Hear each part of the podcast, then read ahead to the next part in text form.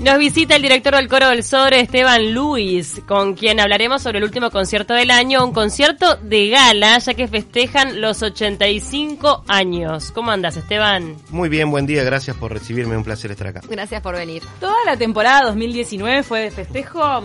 Toda la temporada 2019 fue de festejo, sí. Este, tuvimos una programación especial para estos 85 años de, de la Fundación del Coro Nacional una programación sumamente festiva en el que abrimos mucho el rango de programación del coro nacional, yendo a repertorios mucho más populares y mucho más cercanos a la gente, como una gala gospel, como una gala tributo Beatles y Queen, que agotamos dos funciones en la misma noche con casi 4.000 personas en También el auditorio. agarraron la volada de Boña Agarramos la volada, por supuesto, de la película.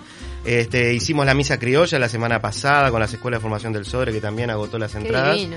Y bueno, y terminamos de, de una gran manera con esta gala, con la Orquesta Juvenil del Sodre, con la participación del Ballet Nacional, dirigido por Igor Yebra. Y va a ser una gala lírica, ahora sí nos ponemos un poco más serios para, para festejar todo por lo alto. Pero ustedes ya arrancaron el año, o, o sea, la temporada del Ballet del Sodre empezó con el coro en vivo. Exacto, que sí. fue tremendo también. Con Carmina Burana hicimos 15 funciones junto al Ballet Nacional y con la orquesta y fue súper impactante y súper positivo también para el coro porque mucha gente del público del ballet este, que no, no había tenido posibilidad de ver al coro en vivo, el coro estaba en los balcones de la sala, metido en la sala, cantándole en los oídos a la gente y fue súper, súper impactante, tuvimos muy buena respuesta del público y sin lugar a duda colaboró a todo lo que fue la convocatoria del coro este año. La gente se deshacía aplaudiendo al coro. Sí. Porque Sí. hay veces que los distintos cuerpos, viste, cuando conviven, estaba la orquesta, Estaba la orquesta estaba también, el coro sí, sí. y estaba el ballet. Los tres y cuerpos estaban. Y casi siempre cuando conviven, de repente algunos se llevan más, más, eh, Más aplausos, aplausos que, que otros. otros. Y la verdad que con el coro se caía el auditorio. ¿Cuántos integrantes tiene el coro? El coro nacional tiene en este momento 80 integrantes. ¿De todas las edades? de todas las edades, si bien el promedio es bastante bajo para, para un coro profesional, estamos en un promedio de entre alrededor de los 40 años. Este, el coro nacional está integrado por cantantes de los cuatro registros, sopranos, mezzosopranos, tenores, bajos barítonos, y se ingresa por una audición o concurso bastante exigente, donde tienen que cantar área de ópera, tienen que leer a primera vista, o sea, es, es un proceso de selección bastante importante, dado que es el único coro profesional del país, ¿no? Entonces, bueno, tenemos la responsabilidad de, de tener a los mejores. ¿Cómo vivís esa responsabilidad siendo tan joven tú también? Bueno, es una gran responsabilidad, un gran desafío, un gran honor, por supuesto.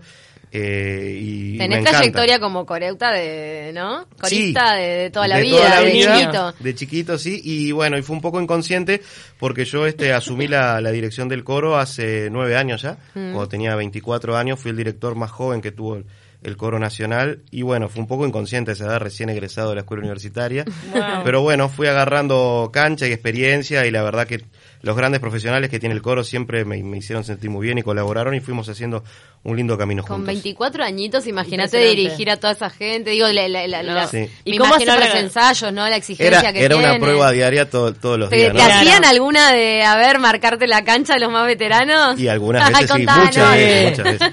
Y sí, todo el tiempo, claro, es como decís vos, a veces había, mucha gente se jubiló, pero tenía gente de, de 60 años con una trayectoria impresionante que ha cantado todos los roles en todos los teatros y caía un tipo de 24 años a dirigirlos y era todo el tiempo, ¿no? Este, y este pasaje, de- ¿en cuánto lo marca? ¿En dos o en tres? ¿O qué quieren? Este, siempre...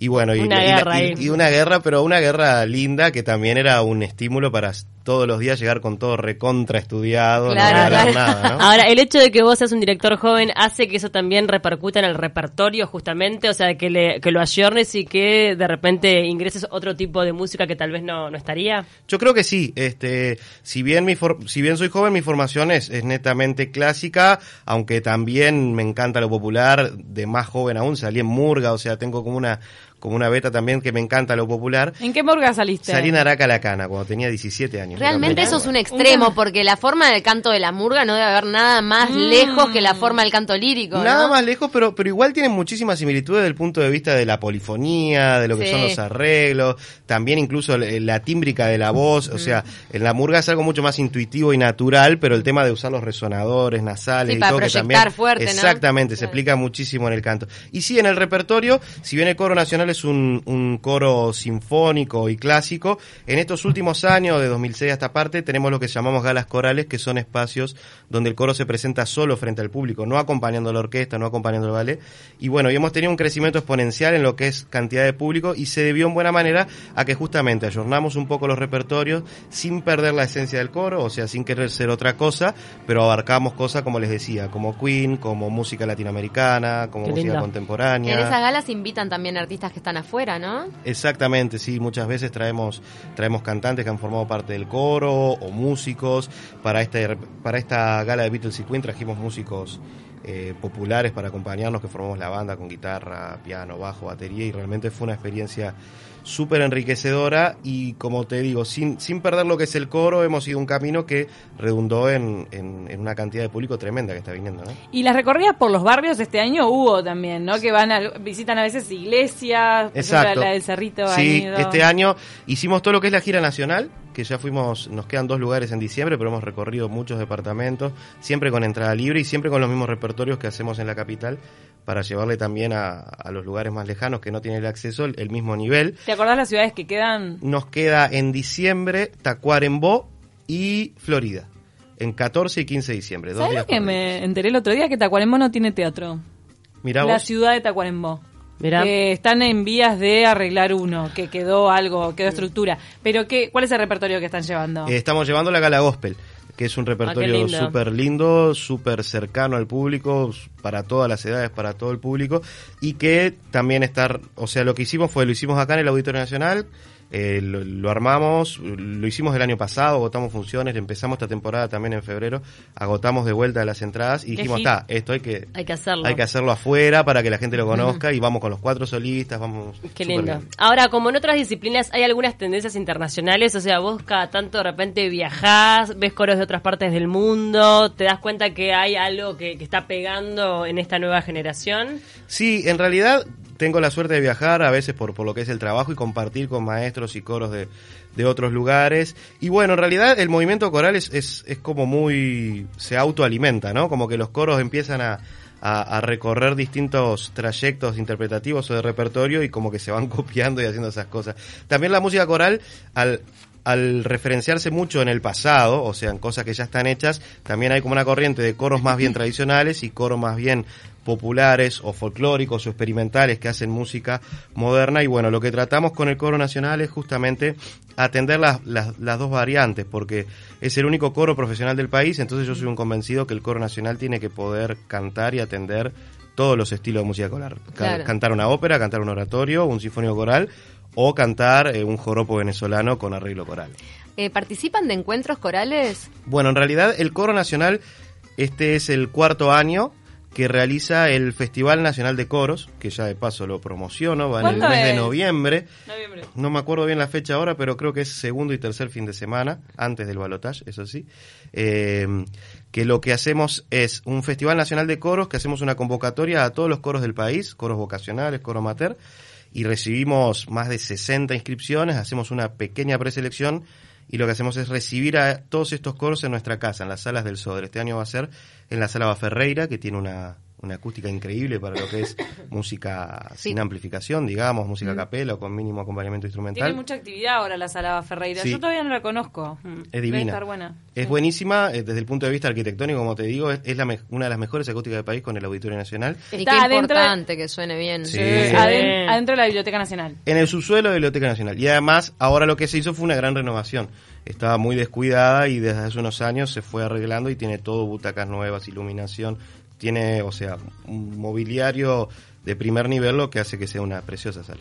Tenés un nuevo, un nuevo obje- objetivo al futuro que es ser director de orquesta. En realidad, yo soy director de orquesta también. Ah. Este, estudié las dos licenciaturas en la Escuela Universitaria de Música y comparto las dos disciplinas, digamos. Mientras, eh, en paralelo a dirigir el coro nacional, también dirijo como invitado a la Orquesta Filarmónica. la No Orquesta sabe nada del Esteban de música. Ah, Y tengo sobre todo la posibilidad de dirigir al coro con orquesta en Sinfónico Corales, como va a ser la gala esta del Ay, 24. no, no, me impresiona eso. Que- ¿Sabes lo que dirigir al coro con la orquesta? Con O sea, dirigís todo a la vez. Claro, La orquesta la y el coro. No, no, no. Todos juntos, Sos sí, un más, pulpo. de, más de dos, casi 200 personas en el escenario. Qué No impresionante. es, no es tan difícil, es más difícil lo que hacen ustedes, capaz. ¿Qué va a ser? ¿qué va a Imagina- ser? es toda una cuestión de energía, ¿no? Qué importante, la, me imagino yo, lo que es el aplomo ese energético para dirigir 200 personas. No Sí. sé, lo que puedo visualizar parecido es esa chiquilina, aquel video de esa chiquilina de 14 años con cinco leones, ¿viste? Porque, ¿cómo Ah. Claro, hay, es hay leones también en las orquestecitas. Hay leones. Nos mandaron una pregunta que tiene que ver. Dice, Esteban, uno ve que cuando más se mueve, que cuanto más se mueve un director y más pronuncia sus indicaciones a los músicos es mejor y se ve como más zarpado. Para vos, ¿le da mejor protagonismo al director? Eh, ¿No queda como que el director está enojado dirigiendo a sus músicos? Pa, qué buena pregunta. ¿Cómo anda, Gabriel? hay mucha tela para cortar ahí. En realidad, el, el 95% del trabajo del director es en la previa al concierto, en los ensayos, ¿no? Eh, En, en- el director lo que hace es aunar un montón de, de voluntades, de, de independencias y hacer que funcionen como un todo. Y en el ensayo es donde el director justamente va, va corrigiendo y pidiendo acá más fuerte, acá más piano, acá tiene que sonar más esto, acá más lo otro.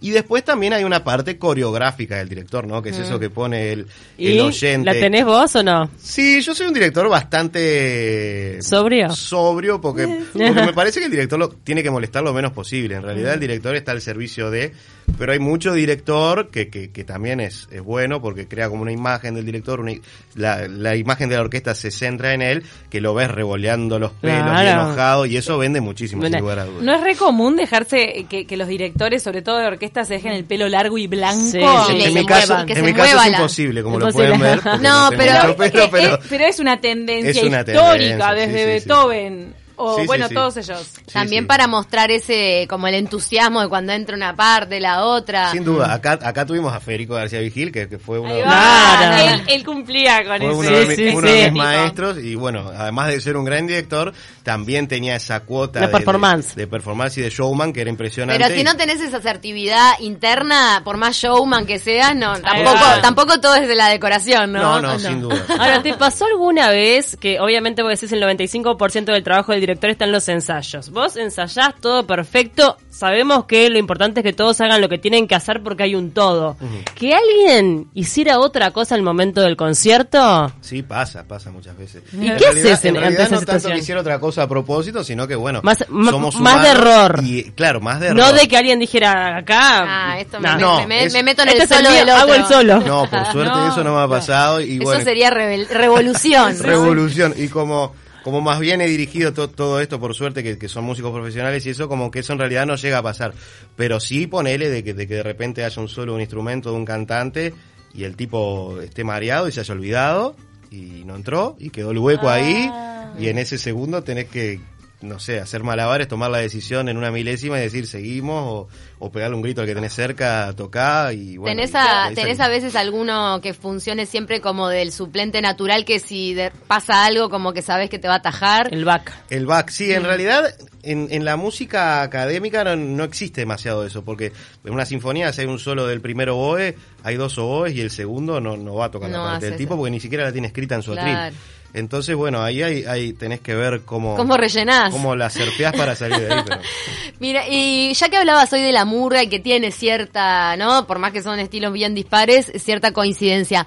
¿Hay como una base de buenos coristas en el Uruguay a partir de esta cultura mu- murguera y carnavalera que tenemos? Bueno, hay muchos, este, ahora incluso en el coro nacional tenemos un par de compañeros que, un par, un, dos, tres o cuatro más o menos, que, que cantan en murga y otros que cantan en parodistas, este, sí, y ha habido históricamente varios, varios carnavaleros importantes que, que han transitado lo, lo que es el coro nacional, Javier Fernández, Mm. el tenor, que, que salió en parodismo, eh, Villalba, eh, el de los Ni hablar, el de los... Sí, nazarenos eh, y antes... Exactamente, él cantó y ahora actualmente Fabián Villalba, el hijo de él, Mm. también integrante nacional, pertenece al coro nacional y fue el Ha solista. estado, ha estado acá en el, Fue el solista de la misa también. criolla ahora hace Pero poco. más, yo apelaba un poco más a eso de culturalmente, como tenemos esa tendencia al candombe, al tambor, a la batería, hay tanto alumno de batería en Uruguay, Sí. eh, tenemos culturalmente como eso eh, arraigado y por eso hay tantos coreutas en los Hay, fines de semana. hay muchos coreutas, hay mucho coro, sí, Sí. está muy arraigado lo que es lo que es la, la- la movida coral. En sí, el, el- el puente entre el carnaval y lo profesional, eh, el carnaval es un semillero de grandes valores, de gente que por intuición tiene las condiciones, pero siempre es necesario, eh, eh, siempre ha pasado en la gente que ha llegado al coro nacional, sí, un, un- un pasaje mínimo Claro. de formación, de, de ordenar un poco esa intuición y esos recursos y, y ponerlos al servicio de, de algo más eh, formal, digamos, al momento de hacer este tipo de música, ¿no? Pero, pero sin duda que, que se nutre una cosa de otra. ¿Cuál es tu mayor sueño a concretar con el Coro Nacional del Sodre? Ah, qué pregunta. Eh, bueno, muchos los he concretado. Eh, desde el punto de vista personal, bueno, he concretado poder dirigir Sinfónico Coral, Orquesta y Coro, tanto en el Teatro Solís como en el Auditorio Nacional. Han sido cosas súper súper importantes. También lo de lo de llenar salas eh, el coro históricamente no, no tenía una, una convocatoria tal y es, a partir del año pasado se ha producido como este fenómeno de, de agotar entradas solo en los conciertos del coro ¿A qué se debe? y se debe un poco a, al impulso que ha tenido el coro, al impulso que tiene el Sodre todo, desde el ballet hasta la orquesta, hasta lo que es el Auditorio Nacional como edificio emblema. Y también se debe a eso de, de que les comentaba, de, de un poco la renovación de repertorios que hemos hecho, este, sin perder la esencia del coro, abarcar... eh, no es lo mismo hacer un requiem, que es una obra sumamente seria, que puede vender una entrada a un cierto público, que hacer una gala Beatles y Queen, que, que la gente pedía las entradas. Y obvio. Y claro. eso rinde, claro. eso es taquillero. Y sí, está buenísimo. Y, pero además ahí los enganchás para que después te vengan a escuchar un requiem, ¿no? Y de alguna manera cuando vos te acercás a los barrios arrastrás gente, eh, porque me imagino que hay espectadores que nunca vieron un coro, que lo ven, dicen, ah, esto me gustó y de repente van después y compran la entrada en el auditorio. Una de las patas de la descentralización, más allá que, el- que la base y lo más importante es, es llegar a, a todos los ciudadanos y a los que no tienen la posibilidad de llegar de repente al teatro. Otra de las patas justamente sí es crear ese vínculo que, que se nutre y, y- vos estás despertando vocaciones, vos no sabés cuántos niños que te están viendo ahí van a ser cantantes, instrumentistas o hasta directores, ¿no? Y eso está buenísimo. En alguna entrevista dijiste que te considerabas un guía para potenciar el talento de los demás. ¿Ese es como tu propósito en la vida?